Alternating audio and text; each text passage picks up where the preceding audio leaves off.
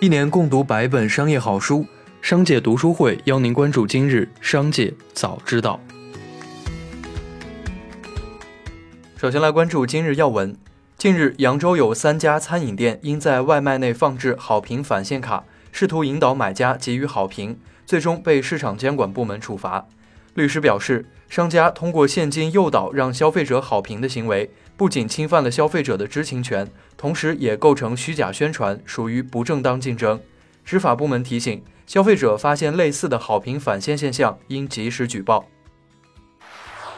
天眼查 APP 显示，十月二十五日，四川子期文化传播有限公司起诉杭州微念品牌管理有限公司及其董事长刘同明。此前，李子柒已停更三个月。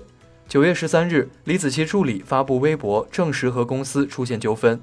近期，李子柒在鲁健访谈中表示：“我是挺想保护他的，甚至我不想让他以后有太高所谓的什么商业价值。”下面来关注企业动态。二十六日，有消息称，元气森林官方店铺因优惠设置错误，导致价值二百六十元的产品实付款只有约十元左右，共造成两百多万元的损失。元气森林对此回应称，昨晚出现运营事故了，目前正在想办法妥善处理。有网友质疑这是刻意营销。目前涉事店铺元气森林官方店已下架所有商品。二十五日，因特斯拉获史上最大电动汽车订单，特斯拉股价收盘上涨百分之十二点六六，报一千零二十四点八六美元，总市值一点零三万亿，突破万亿美元。马斯克发推特惊呼。疯狂的万亿时刻，汽车租赁巨头赫兹订购了十万辆特斯拉电动汽车，这是有史以来最大的电动汽车订单，价值四十二亿美元。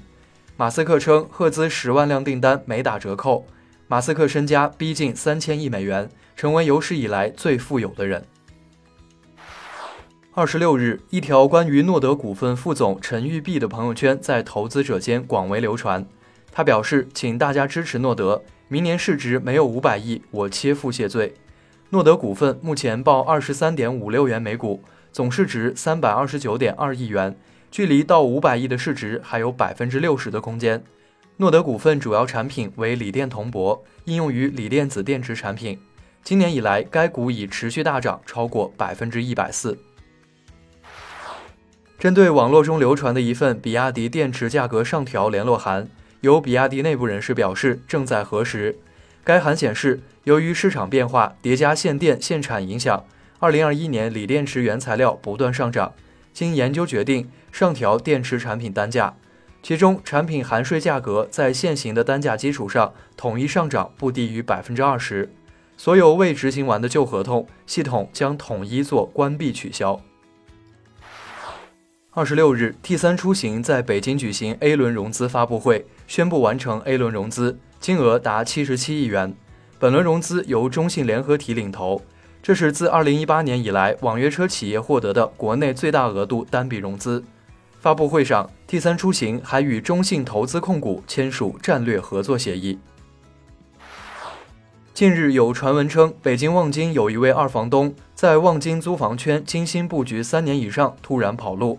受害者大多是互联网工作人员，主要以美团、阿里、华为等员工为主。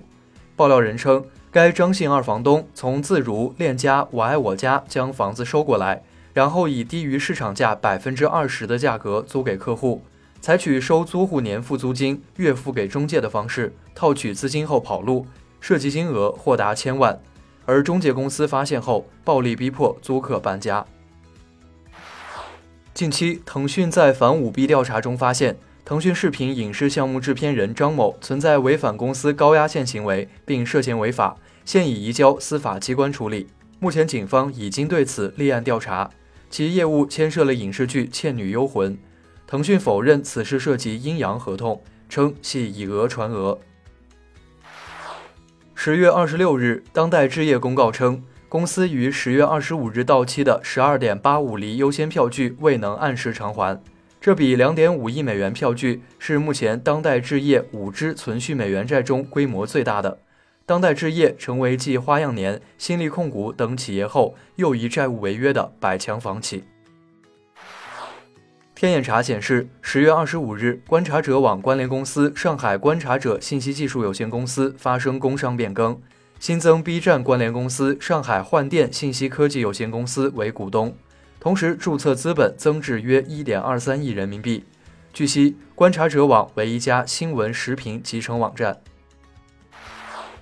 下面来关注产业发展动态，胡润研究院发布二零二一胡润品牌榜。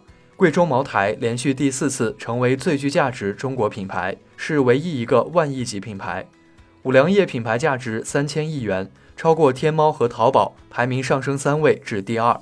微信品牌价值上涨百分之二至两千四百五十亿元，排名上升三位至第四。新东方、学而思等六个教育品牌落榜，恒大、金地等四个房地产品牌落榜。金融行业也有国信证券、光大证券等四个品牌落榜。日前，一份深圳市房地产税征收试点方案在网上流传。方案内容包括免征对象以家庭为单位，人均居住面积六十平米以下住房免征；两套住房的超过人均居住面积六十平米部分，按照住房市场评估价值每年百分之一点五的税额核定征收等。对此，深圳住建局相关人士表示，此征收试点方案为不实消息。最后，我们来关注国际方面。受韩国民众抵制日货运动影响，优衣库在韩的一号店十月二十四日正式闭店。目前店铺大门已经用塑料布遮挡，里里外外摆满了打包箱。以上就是本次节目的全部内容，感谢您的收听，我们明天再会。